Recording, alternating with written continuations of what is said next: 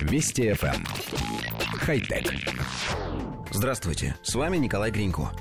Японские инженеры продемонстрировали в работе человека-подобного робота HRP-5P. В опубликованном видео он поднимает доску и приколачивает ее к каркасу стены – Конструкцией и движениями японский дроид похож на робота Atlas от Boston Dynamics. Однако между ними есть большая разница. HRP полностью лишен внешнего корпуса, и все его внутренние механизмы обнажены.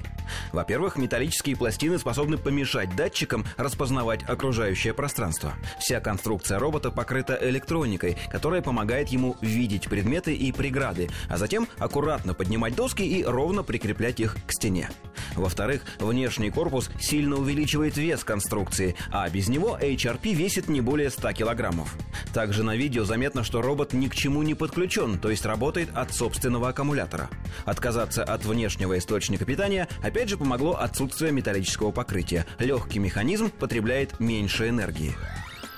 Коллектив редакции нашей программы изучил демонстрационный видеоролик. В нем робот, у которого есть две механические ноги, две руки и даже голова, подходит к стопке больших листов гипсокартона или какого-то другого похожего материала, берет из нее один лист, относит к каркасной стене, приставляет к ней лист и с помощью строительного степлера пристреливает гипсокартон к каркасу. Выглядит это все впечатляюще. Машина хорошо справляется с заданием, разве что передвигается довольно медленно и непрерывно жужжит встроенными электродвигателями. Откровенно говоря, свою работу японский робот-строитель выполняет ничуть не хуже, а может быть даже лучше некоторых людей.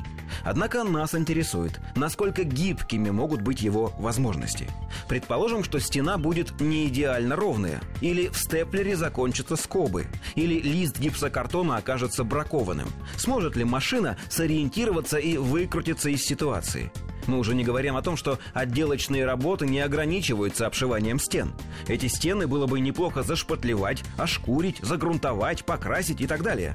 С нетерпением ждем, когда японцы научат свою машину всем премудростям ремонта. Нет, мы совсем не лентяи и способны самостоятельно прибить полочку и поменять сгоревшую лампочку. Андроиды нам для этого не нужны. Хотя...